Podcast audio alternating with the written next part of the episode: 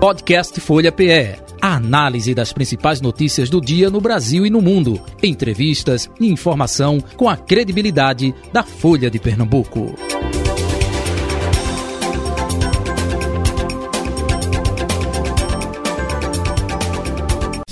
Folha Política. Eleições 2022.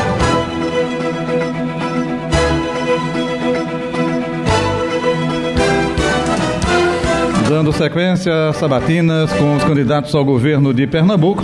Hoje, na redação integrada da Folha de Pernambuco, aqui no estúdio da Rádio Folha FM, o candidato Jadilson Bombeiro, do PMB. Lembrando que durante os 30 minutos iniciais da sabatina, iremos abordar assuntos como saúde, educação, segurança pública, infraestrutura e desenvolvimento econômico. Na meia hora restante, o candidato irá falar sobre política partidária.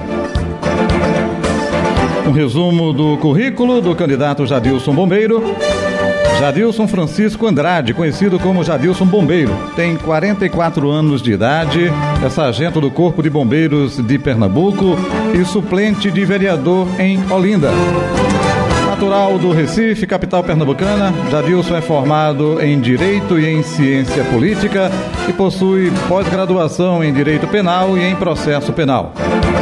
Ele é o candidato a governador de Pernambuco nessa eleição pelo PMB, Partido da Mulher Brasileira. É com ele que agora saberemos de seus projetos, propostas. Candidato Jadilson Bombeiro, muito bom dia, seja bem-vindo aqui ao estúdio da Rádio Folha FM. Bom dia, Jota Batista.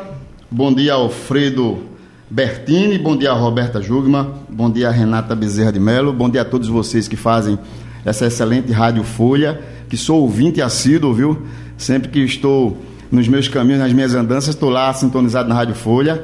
Quero mandar um bom dia especial para todos aqueles moradores do Sertão que estão sintonizados agora do Agreste, da Zona da Mata e da região metropolitana. E quero mandar também um bom dia especial para toda a minha cidade, Olinda. Bom dia a todos. Bom dia. É, candidato, por que o senhor quer ser governador de Pernambuco, hein? É, quando eu recebi o convite do meu presidente estadual, eu achei um grande desafio, né? Para alguém que tinha vindo pela primeira vez, candidato na, na cidade de Olinda a vereador, e que teve 2.194 votos, se encontrando com, se deparando com um, um, sistema político completamente diverso de tudo aquilo que a gente pensa. Mas analisei bastante e em uma semana eu dei a resposta. Né? Em uma semana eu dei a resposta. Está aceito o desafio.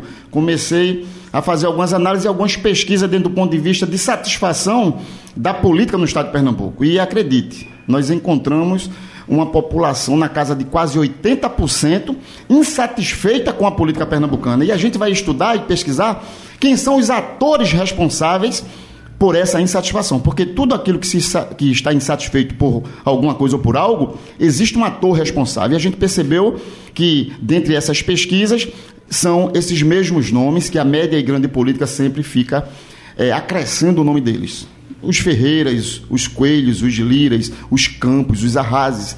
Eles tiveram oportunidades de mudar a história do estado de Pernambuco e a vida das pessoas e até a data de hoje não conseguiu. Eu era criança quando disseram assim para mim: olha, o sertão está morrendo na sede. As águas não conseguem chegar na, na, nas casas. Então imagine um estado que tem um volume de água, de recepção de águas anual, que consegue alagar, alagar diversas regiões é, a mesmo, é o mesmo estado que não consegue colocar essa água nas torneiras, nas casas das pessoas. Então foi isso que me motivou a vir candidato e com um modelo e visão de política moderna, a gente vai tentar implantar aqui dentro do estado de Pernambuco. Muito bem, vamos com os nossos colegas aqui de bancada, é, Roberta Jugma, Alfredo Bertini, Renata Bezerra de Mello. Hoje vou começar por Renata. Oba, Bom dia, Renata. Voltamos. Voltamos à origem. Ritmo normal. Bom dia, Jota Batista. Bom dia, candidato Jadilson Bombeiro. Obrigada por conversar aqui com a gente. Bom dia, Roberta Jugma. Bom dia, Bertini. Bom dia a todos os nossos ouvintes e a todos que estão aqui no estúdio.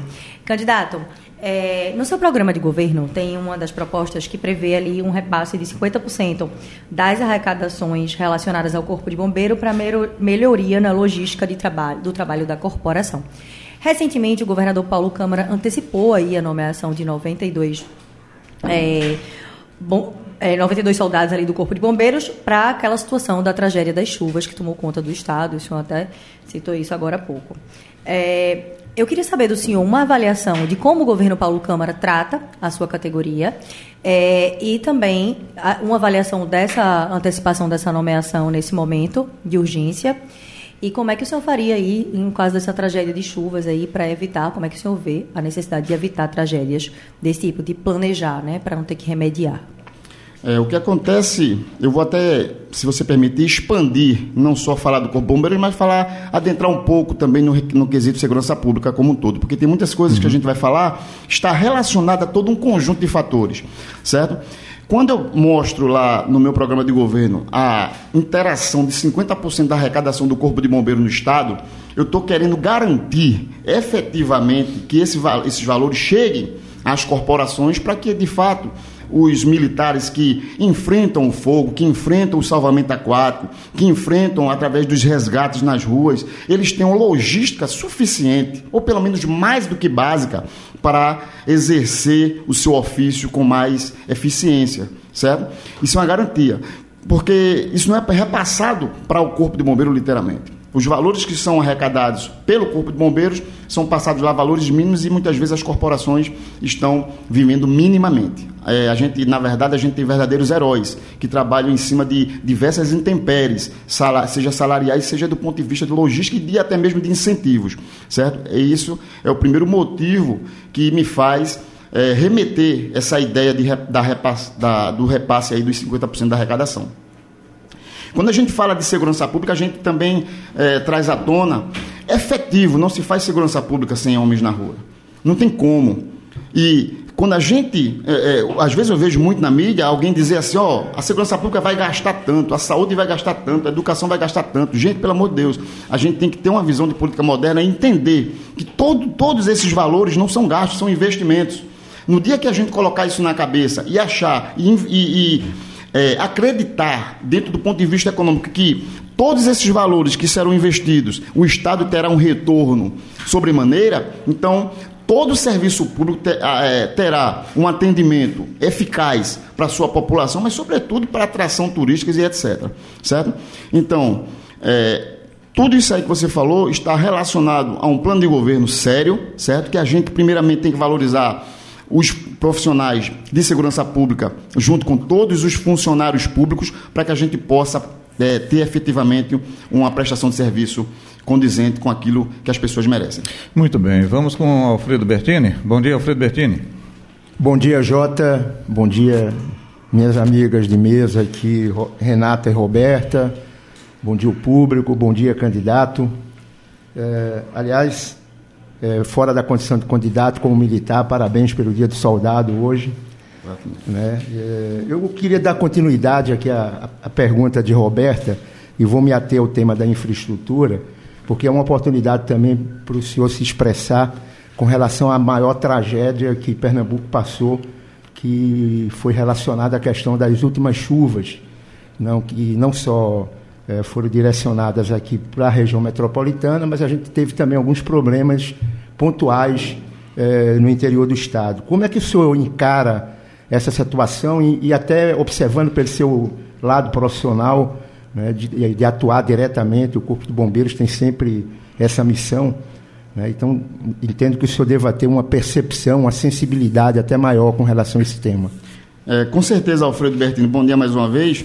É, eu acho que a gente tem que acabar, eu vejo muitos candidatos aí se aproveitar do oportunismo e achar que metendo o pau no governo ou achar que vai fazer tudo maravilhosamente, completamente diferente do que está aí, isso seja fazer política.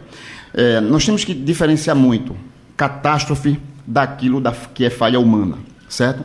Porque os países de primeiro mundo, América do Norte, existem catástrofes lá também. Compreende? E olha que lá eles são de um modelo econômico muito mais eficaz muito mais vantajoso do que o nosso. O que acontece aqui no nosso Estado é que o modelo político que está implantado aí não é um modelo político que visiona a principal coroa da criação de Deus, que é o ser humano, em primeiro lugar, certo? Eles se preocupam muito mais no fazer as coisas do que do cuidar das pessoas de fato. É, Acredite, receita nós temos, o que falta é vontade de fazer, é querer fazer. é, desde Eduardo Campos, nós tínhamos cinco barragens para fazer. E isso era, era, era, um compromisso que ele tinha assumido. Compreende? E quando a gente vê o novo governo, é, é, é, é, sequência do seu governo. Mas eles não cumpriram. E foi falta de receita? Claro que não foi. Fizeram tantas outras coisas. Compreende?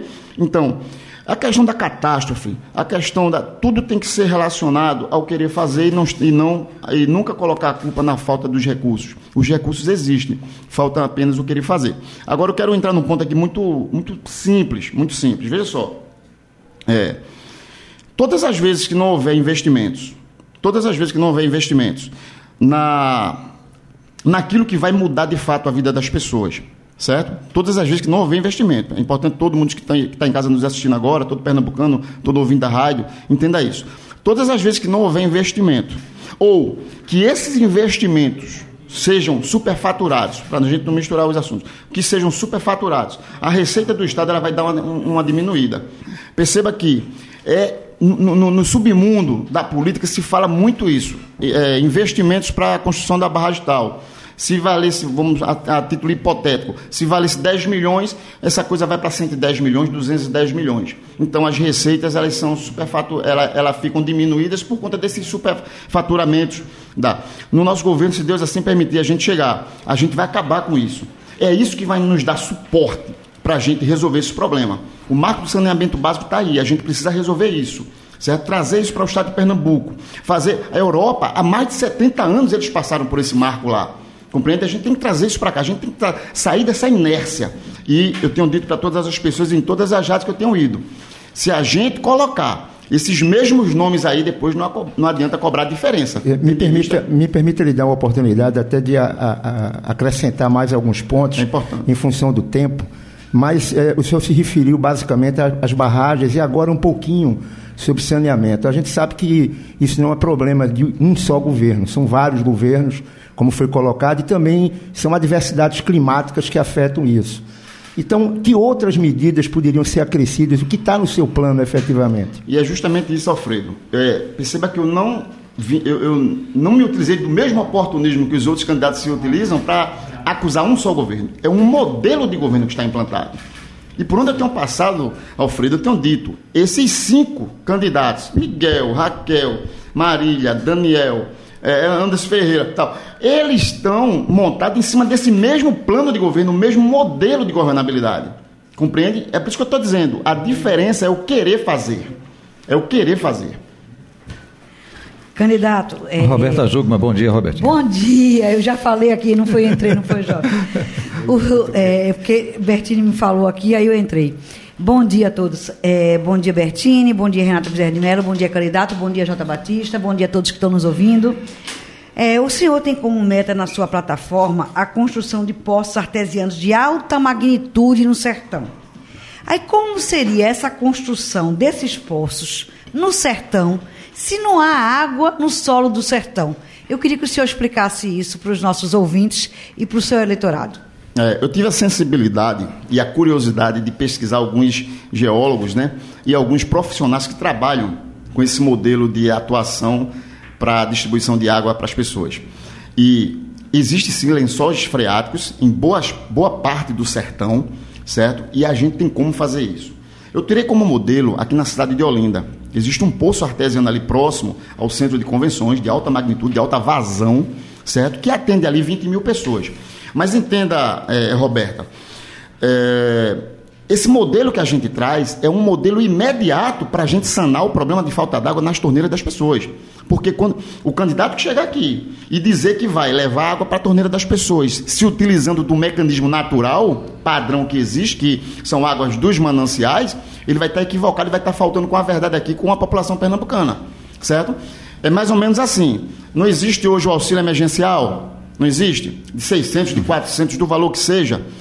O normal seria o Estado pegar a pessoa, educar a pessoa, preparar a pessoa para o mercado de trabalho para que ela se subsista pelas suas próprias forças e, e, e propriedades, não é assim? Mas não dá tempo para isso. Aí o que, é que o Estado faz? O Estado apresenta o auxílio emergencial para que possa segurar a barra delas ali naquele momento.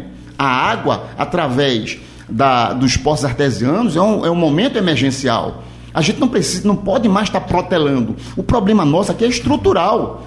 Quando a gente imaginar que vai mandar água para casa das pessoas, a gente tem que imaginar o seguinte: vai ser cavado o chão, vai, ter, vai ser colocado canos, vai ter toda uma estrutura de fazer isso. E o poço artesiano de alta magnitude, de alta vazão, adianta isso com a criação de adutoras para que a gente possa é, é, é, ter força suficiente para mandar água para a casa das pessoas. Isso aí não é de ad eterno. Isso aí é um modelo rápido, é, muito mais rápido do que o modelo tradicional. E com isso a gente resolve, pelo menos, em quatro anos, aí a gente cons consegue resolver pelo menos até 50% dessa falta de água nas torneiras das casas das pessoas. Candidato Jadilson Bombeiro, eu vou puxar o assunto agora, educação.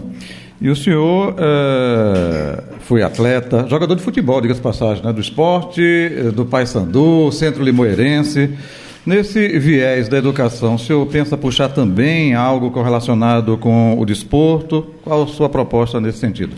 Completamente. Antes de falar sobre isso, nessa, nessa é importante dizer que o modelo educacional que está implantado no Brasil vai fazer, se, se, permane se é, caso permaneça do mesmo, da mesma forma, o Brasil em 20 anos está praticamente acabado. A gente vai sobreviver das exceções humanas que se consegue se, sobre, consegue se desvencilhar dentro de um modelo tão caótico educacional. Eu acho que é do conhecimento dos senhores e das senhoras que não existe o processo de reprovabilidade na escola pública.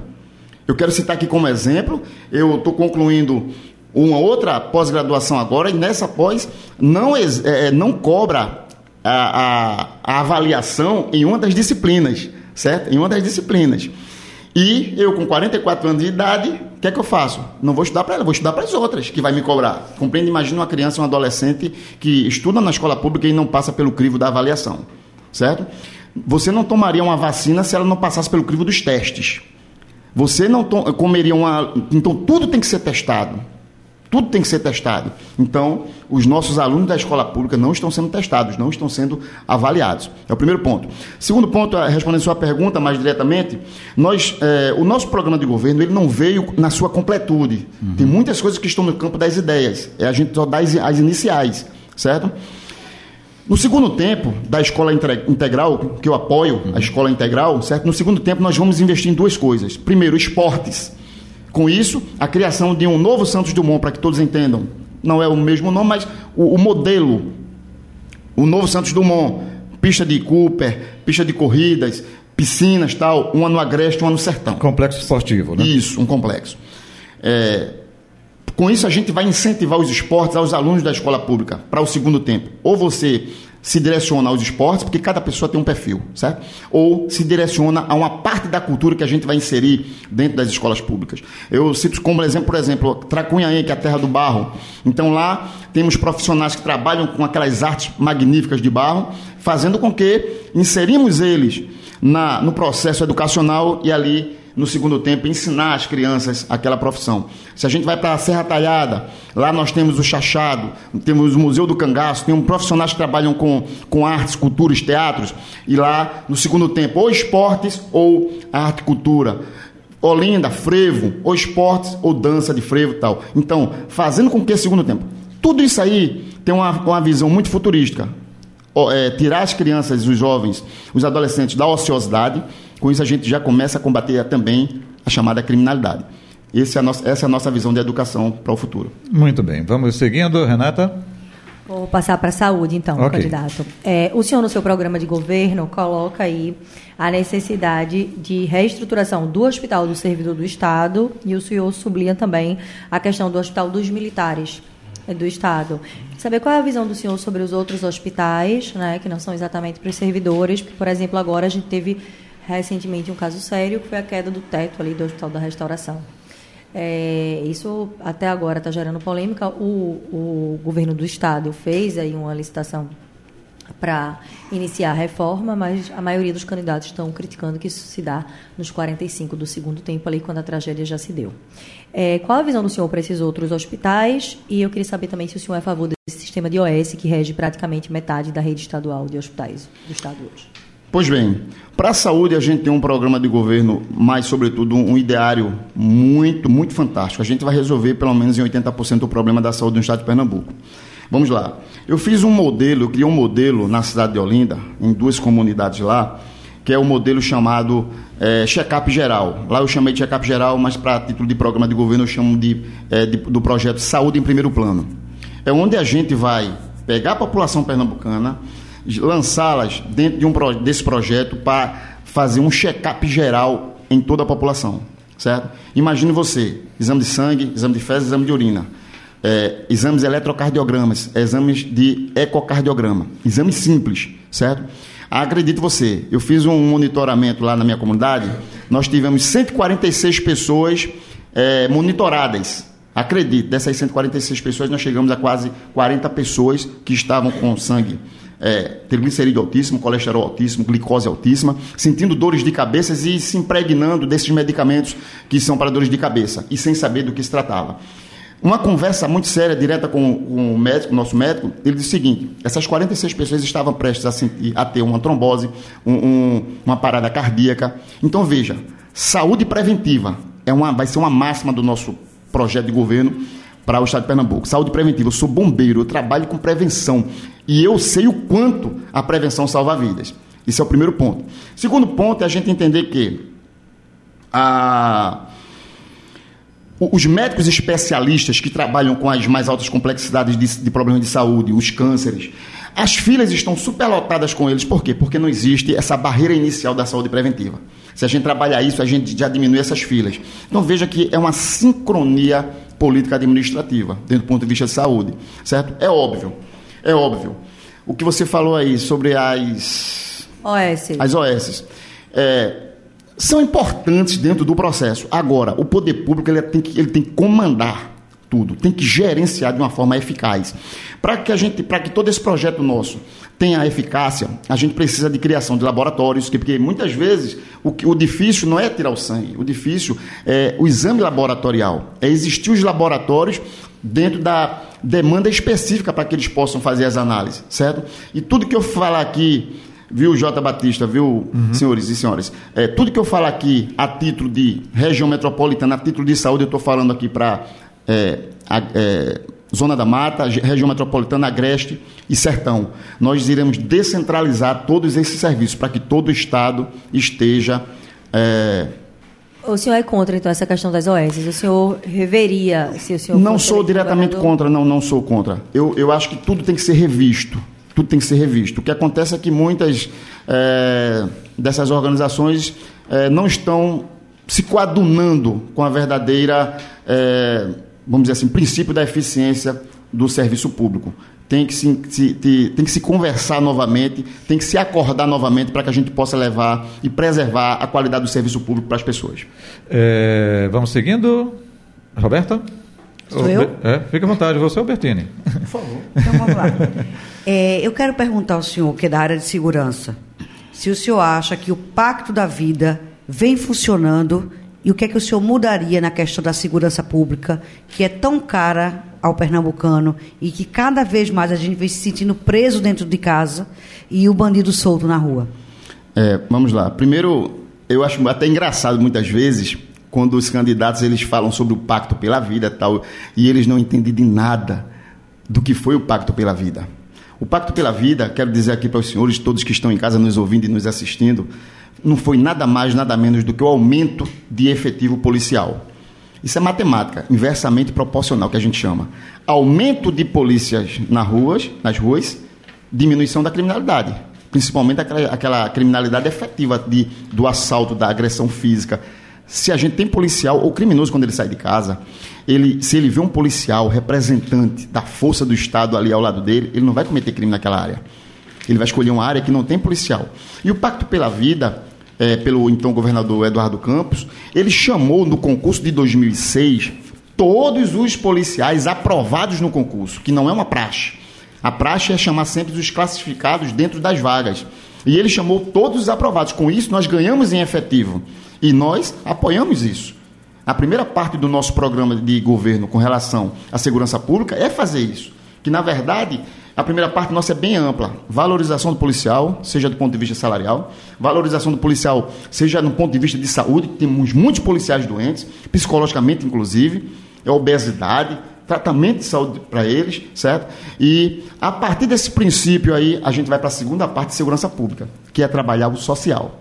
melhorar, criar atrativos dentro das escolas públicas para que nossas crianças, adolescentes e jovens tenham prazer de ir à escola e não seja imposto, feito o candidato André, eh, Anderson Ferreira fez em Jaboatão, colocou uma câmerazinha para se o aluno chegar e o pai para o pai saber ou não que ele chegou na escola.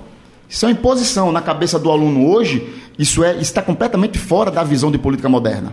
A política moderna ela trata as pessoas dentro da voluntariedade delas. Então nós temos que criar atrativos para que as crianças, os adolescentes e os jovens tenham prazer de ir à escola e não seja imposto. Só para você ter ideia, eu tenho um amigo que trabalha educação em uma escola particular. Ele ele criou um modelo de, de, de tão atração para aqueles alunos que ele, hoje ele é obrigado a dizer assim: olha, se você não for brincar naquele período que a gente determinou lá, você não vai, não vou deixar você fazer a tarefa, viu? Ou seja, as crianças pegaram mais prazer de fazer a tarefa do que estar tá brincando. Então veja, é isso que a gente tem que colocar na nossa educação. E é, acrescentando tudo que eu já falei anteriormente, nos períodos é, da tarde, da, da escola integral, a gente criar todos aqueles incentivos esportivos e culturais. Alfredo Bertini.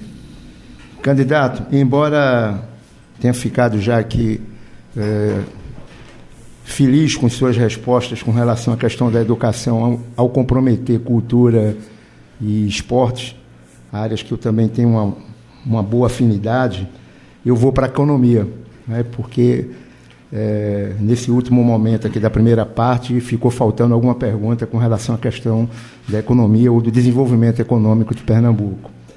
Então eu lhe pergunto o que eu perguntei a outros candidatos: quais são as suas principais é, prioridades, as suas prioridades, perdão, melhor colocando, com relação é, ao desenvolvimento econômico das três grandes mesorregiões regiões do nosso estado. O que, é que o senhor pensa com relação à região metropolitana? Temos aí o, o complexo de Suape. O que é que o senhor pensa para o Agreste? O que é que o senhor pensa para o Sertão? A gente está aqui sendo ouvido e assistido por tanta gente do, do, interior do estado e é muito importante que o senhor faça é, suas observações a respeito. É, a verdade é que a, a nossa economia realmente está em declínio, não é? Mas eu repito, é o modelo de governabilidade que está inserido em nosso estado. É um modelo que não fomenta a vida e a, quali e a qualidade de vida das nossas empresas, certo? É um modelo que impõe aos nossos empresários vistorias e fiscalizações e sem falar da burocracia gigante que é para se abrir uma pequena e média ou grande empresa.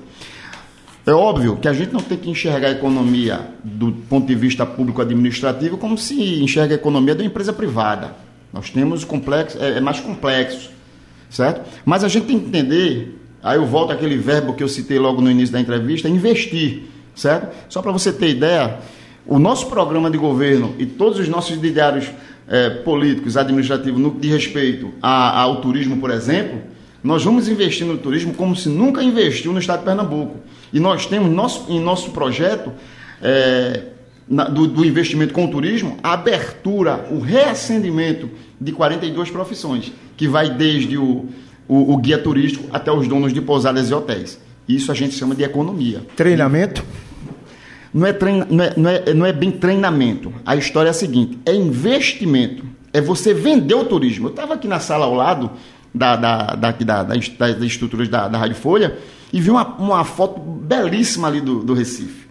Por que a gente não vende o nosso estado?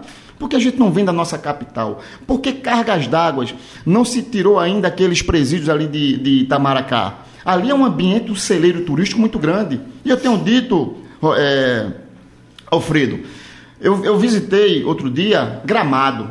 Quando você chega em Gramado, além do frio e a própria geografia, não tem nada para se vender. Mas eles vendem turismo lá e eu digo a você, hoje lá em Gramado, eu acho que eles arrecadam muito mais com turismo do que com as próprias fábricas e empresas que eles têm lá. Compreende? Por que Pernambuco não vende turismo? Nós temos uma riqueza cultural, geográfica, histórica gigante.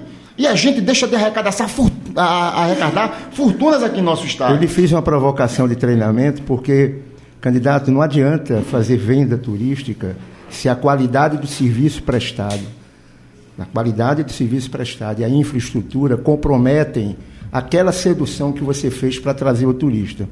Então é muito importante, o senhor que tem uma visão de educação, levar em consideração esse fato de que, além de vender, a gente tem que preparar a cadeia produtiva para receber bem o turista.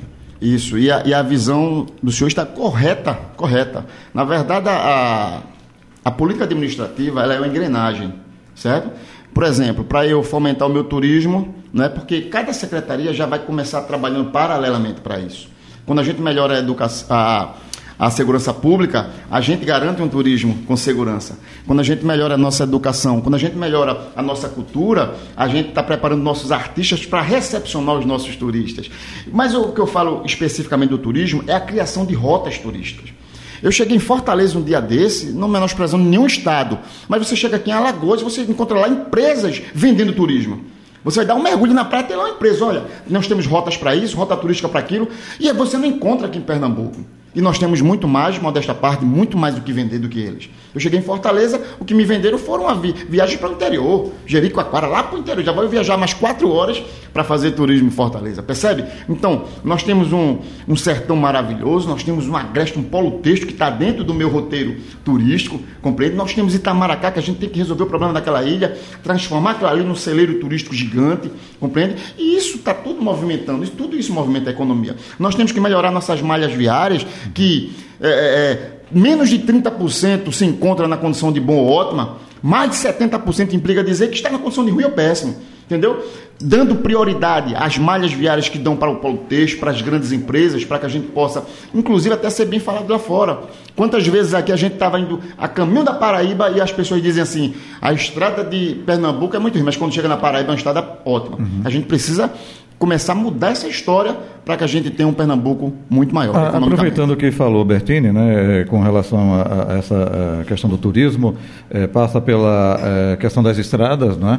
A gente é, explora muito Porto de Galinhas, nada contra, maravilha, cartão postal do Brasil, enfim, conhecida mundialmente, mas também outras regiões.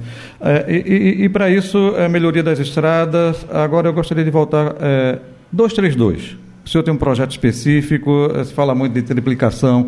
O senhor também é, pensa, caso é, se torne governador de Pernambuco, qual o seu projeto com relação à BR-232 e o que pode ser feito também junto com as PEs? Eu digo BR por conta da parceria com o governo federal. O governo né? federal. É, Jota, vê só. É, não passou na minha cabeça ainda dessa triplica, é, a duplicação, né? E pretende também, fala-se também em triplicar nessa área aqui, né? É, não passou na minha cabeça ainda, confesso, essa duplicação. Eu acho que é, a gente, é, quando eu vejo um governo desse que está implantado aí ao longo, ao longo anos, ao longo de, de, décadas aí, eu sinto a falta muito grande de trabalhar a pessoa humana, compreende? Então, nós teremos muito trabalho em fomentar a empregabilidade, em melhorar nossa educação, melhorar nossa saúde. Eu quero, em dois anos de governo, as pessoas começarem a enxergar a cara do governo e sentir um governador paisão, compreende? A gente não tem sentido isso ao longo de muitos anos. Então, a gente tem que começar a mudar a vida das pessoas. As coisas, elas vão vir paulatinamente. Mesmo porque, é, eu lembro da minha professora de português lá, que ela dizia que o coordenador coordena pessoas independentes. Compreende? Ela falando sobre orações coordenadas, né? Então, é, as diversas secretarias, eu faço questão de ter pessoas técnicas que conheçam daquele segmento, compreende? Para que a gente possa melhorar o estado de Pernambuco de uma forma como se nunca fez Ô, antes. Candidato, mas ainda na pergunta de Jota, no seu programa de governo, o senhor fala da conclusão de todas as obras inacabadas nas vias estaduais. É, que vias estaduais são essas as quais o São as PEs, são as PEs, né? Mas, sobretudo, eu falei aqui anteriormente, é, dando prioridade àquelas malhas viárias uhum. das PEs que levam, de, que vão de encontro a, a, ao polo texto, por exemplo, que é o número de caminhões e carretas é, que levam e trazem mercadorias é muito grande. Então, a gente tem que dar uma prioridade nessas Compreende? Porque não se tem como fazer tudo em uma hora só, em um momento só. Então, a gente dando essa prioridade, a gente começa a ganhar economicamente, ganha, começa a ganhar empregabilidade e a engrenagem pública funciona de uma maneira muito mais perfeita. Vamos para a política partidária?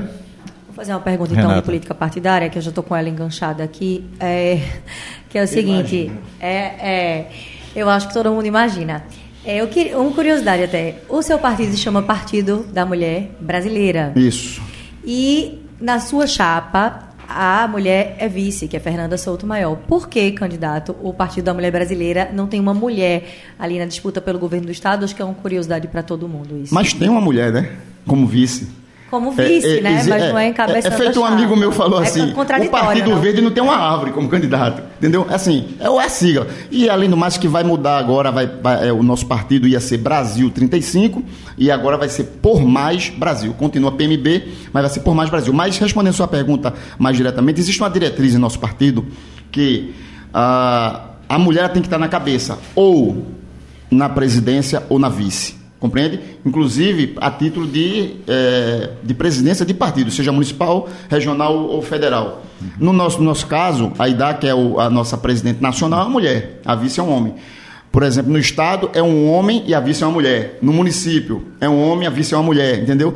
Mas assim, ou a mulher é presidente ou é vice, ou é candidata majoritária ou é vice. Tá, tá dentro dessa diretriz Outra coisa, o senhor falou que vai mudar de nome, mas essa mudança de nome já foi ali, já esbarrou duas vezes no TSE, né?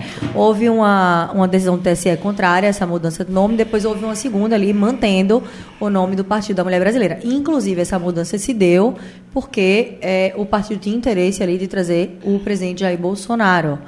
É, naquele momento ali se falava que essa mudança de nome se daria, inclusive, para trazer o presidente da República, que ele na época estava sem partido. Então, assim, se já foi vetada essa mudança de nome, é, o que é que aconteceu de novo para o senhor falar que agora o partido vai mudar de nome? É porque a gente recebe informações da Nacional, né? A gente recebe informações da Nacional, porque isso aí é, é algo de, de, de diretriz e competência da, da, da esfera nacional. A gente aqui só, a gente é soldado, a gente só recebe as ordens e repassa. Mas não teve nenhum fato novo, então, Não, que, não. que promova essa mudança não, agora permanece. internamente é. no partido de vocês, o, não? o que a gente, o que está no nosso conhecimento é que realmente vai ser por mais Brasil. Está faltando só a- a- o deferimento da justiça. Essa contradição aí de ter mais candidatos homens do que mulheres, eu acho que está pecando e por isso que vamos mudar um pouco também, né? Vamos com eh, Roberta? Candidato, o senhor diz que o PMB caminha sozinho, sem o apoio de nenhum candidato a presidente e tem ideologia própria. Não é difícil postular uma candidatura sem abraçar uma candidatura maior de alguém? Como é isso? Você dizer, eu caminho sozinho, não tenho apoio de ninguém, sou sozinho, no meio de um universo que você precisa governar com alianças. É, é porque tem que entender o contexto daquilo que foi dito. Quando a gente diz que caminha sozinho é porque dentro da esfera nacional, a nossa presidente nacional não se coligou, se juntou com nenhum candidato na disputa nacional, a presidência. É nessa visão aí. Mas política, ela é, assim, é uma ciência humana que ela tem que caminhar junto com as pessoas. Sozinho ninguém consegue fazer nada. Inclusive, eu tenho uma virtude comigo, que é uma desvirtude de muitos dos candidatos, que levam para o campo político problemas pessoais. E tem uma linguagem militar, inclusive, no nosso quartel, que a gente diz assim: na briga do rochedo com o mar, quem sofre é o Siri nós passamos por momentos perrengues difíceis do ponto de vista político estadual, onde, por exemplo, eu sou da cidade de Olinda, aí o, o prefeito da cidade não, se dá, não tem afinidade com o governador do estado, que por sua vez não tem afinidade com o presidente da república, e quem sofre com isso? Toda a população. Sim, o senhor diz isso, eu já ouvi o senhor falando isso, que o governo do Estado não tem afinidade com Lupécio. Agora, eu não vejo isso, a gente vê que Lupécio faz parte da base de Paulo Câmara. Eu queria que o senhor explicasse por que Lupécio não faz, eh, não tem afinidade com Paulo Câmara. É porque a gente acompanha jornalismo, a gente acompanha os blogs eh, municipais, estaduais, a gente acompanha os, os segmentos, compreende? E a gente não vê, a gente não vê essa afinidade. E quando a gente fala isso também, a gente cobra, por exemplo, obras que está, que está eh, eh, interligadas com o município, estado e, e governo federal, inacabadas, que trouxeram transtornos, não é? Inclusive a pergunta, acho que foi foi Alfredo que falou sobre a- a- as catástrofes, né, as enchentes e tal. Por exemplo, é uma, um dos motivos pelos quais é, a, a cidade de Olinda se alagou em mais de 10 bairros foi essa obra inacabada e falta desse afinamento com os governos. E a gente percebe essa, essa falta de.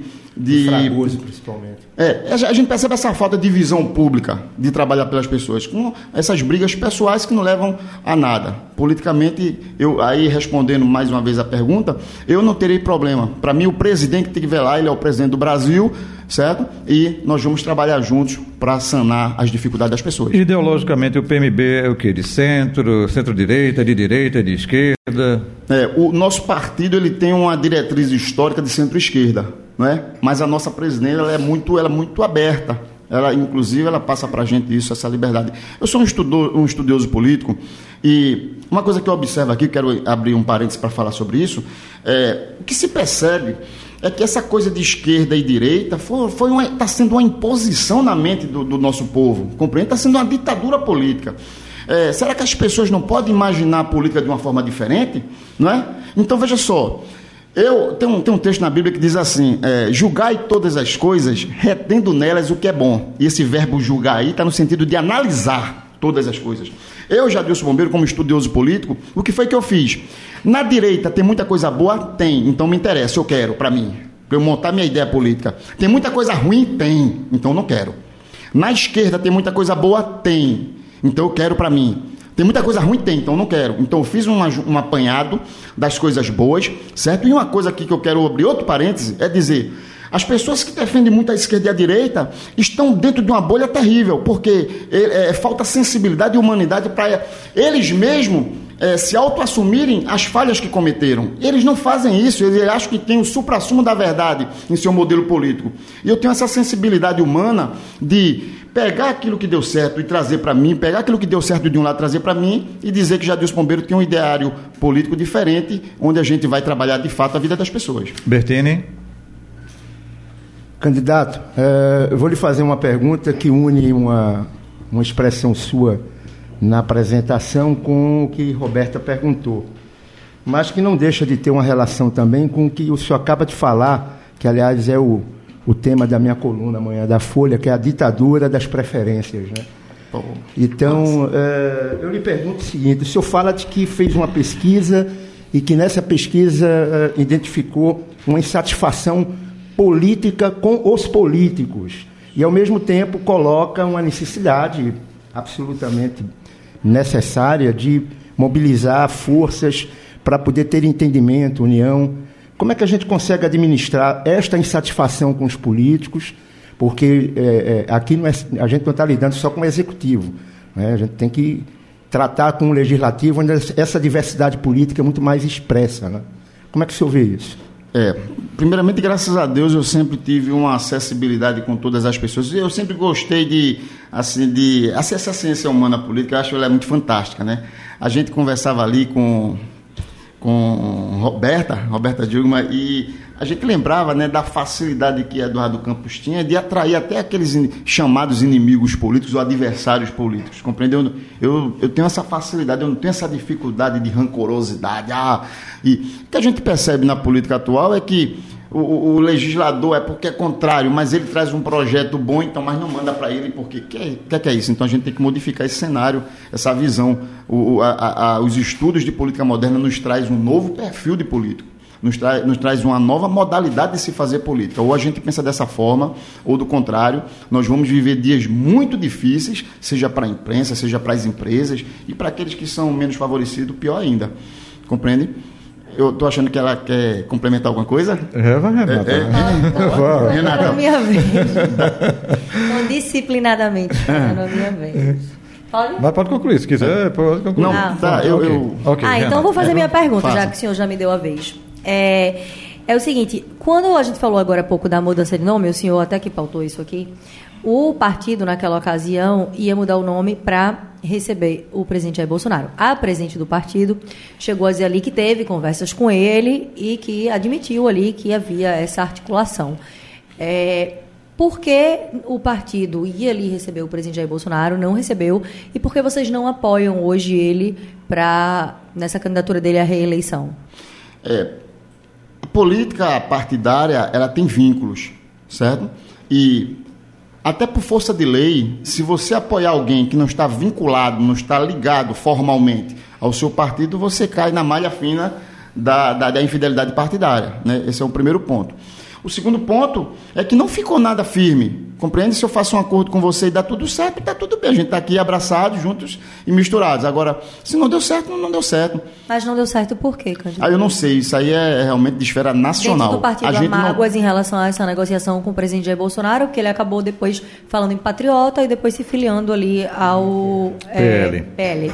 É, como eu não tive participação direta dentro da, da esfera dessas escolhas tal, eu, eu assim fica difícil até a gente mensurar qual foi o motivo real dessa não. Eu acredito, eu imagino que o, o fato do presidente Bolsonaro não ter, sei lá, vindo para o partido, está relacionado diretamente ao tamanho do nosso partido. Nós somos pequenininhos, nós temos apenas oito anos de vida. Roberta Jugman. Vamos lá, eu vou sair da esfera nacional para a esfera municipal. Vamos lá. O senhor já disputou o cargo de vereador de Olinda e obteve 2.194 votos. Não foi eleito, segundo o senhor, por conta da legislação do coeficiente eleitoral, não é isso? É. Pronto.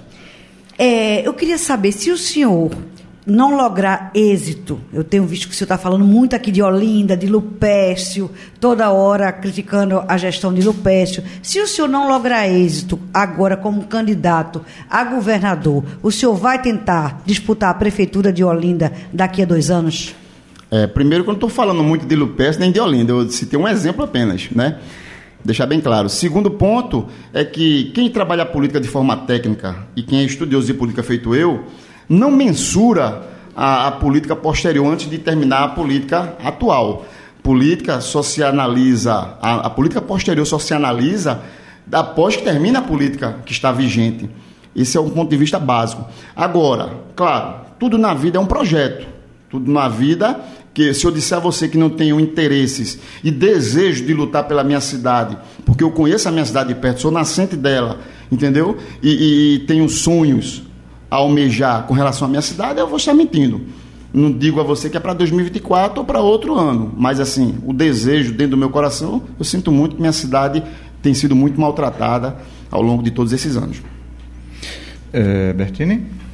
Candidato, é, caso o senhor seja eleito governador de Pernambuco, naturalmente, pelo que a gente já sentiu aqui, há uma disposição por negociar, não é? por tentar agregar as forças políticas em torno do seu governo.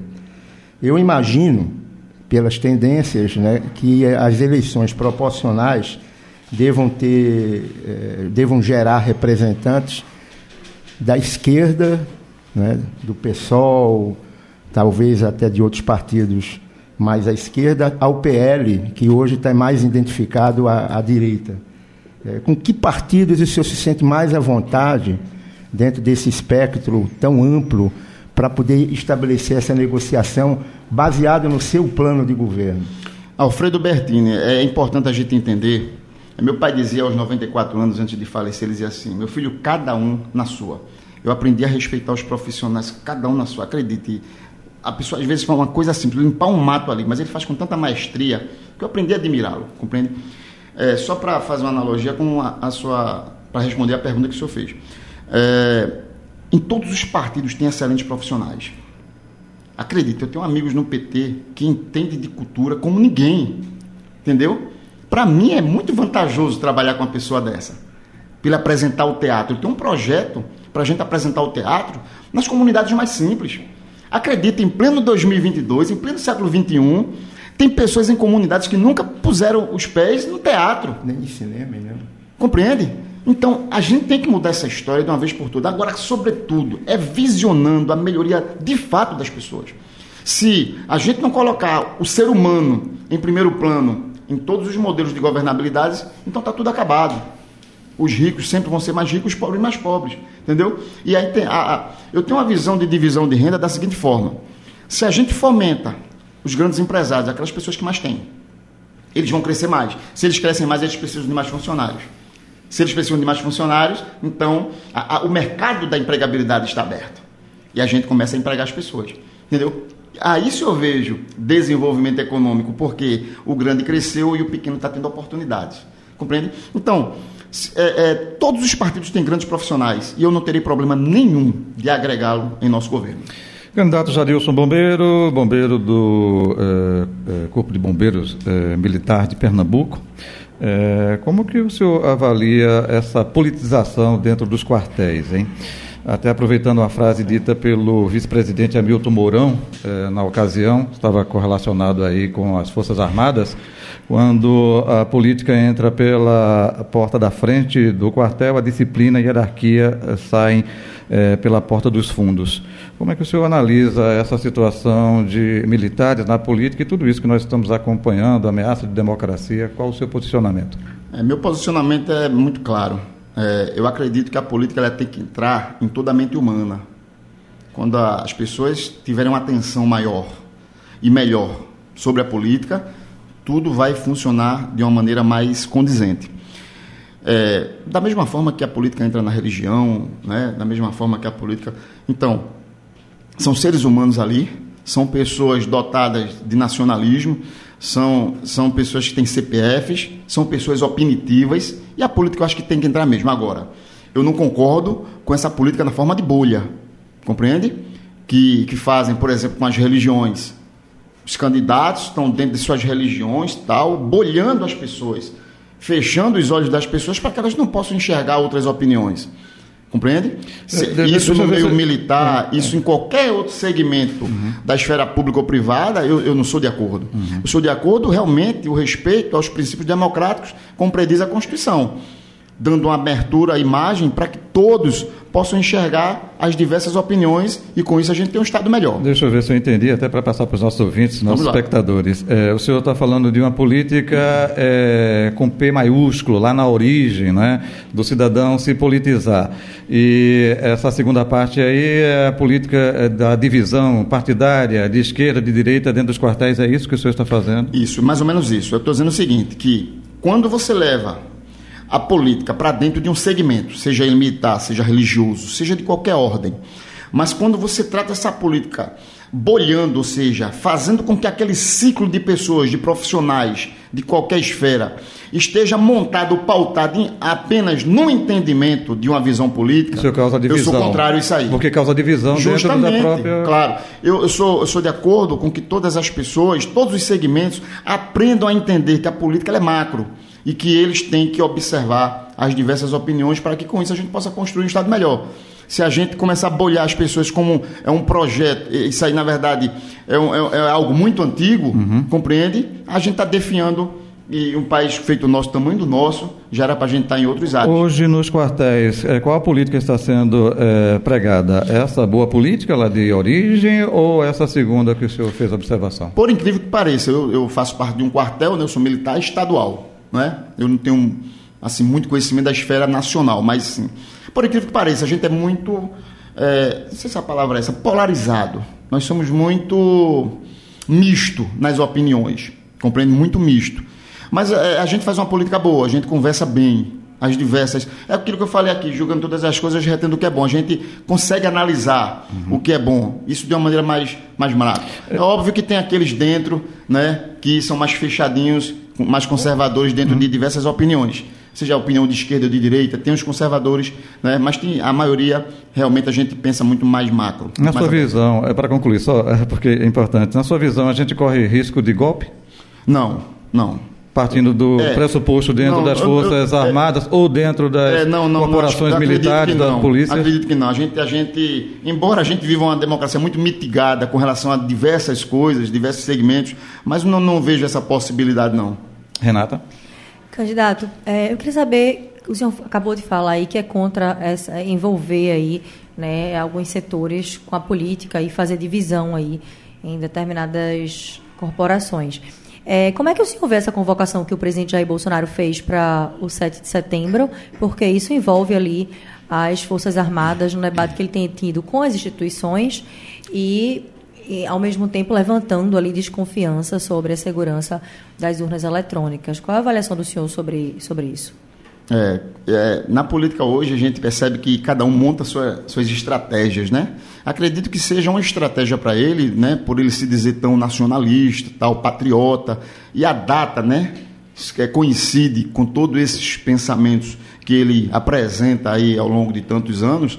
Então é a estratégia política, é a reta final Mas do processo. Mas você acha que essa estratégia é válida? É uma estratégia que o senhor julga correta? Está é, gerando desconfiança em relação às urnas e envolvendo as Forças Armadas frequentemente nessa discussão? Eu sou um operador do direito, sobretudo legalista. Né? Eu sou especialista em direito penal e processo penal. E quem estuda direito penal e processo penal, a gente age muito em estrito cumprimento do dever legal. Compreende?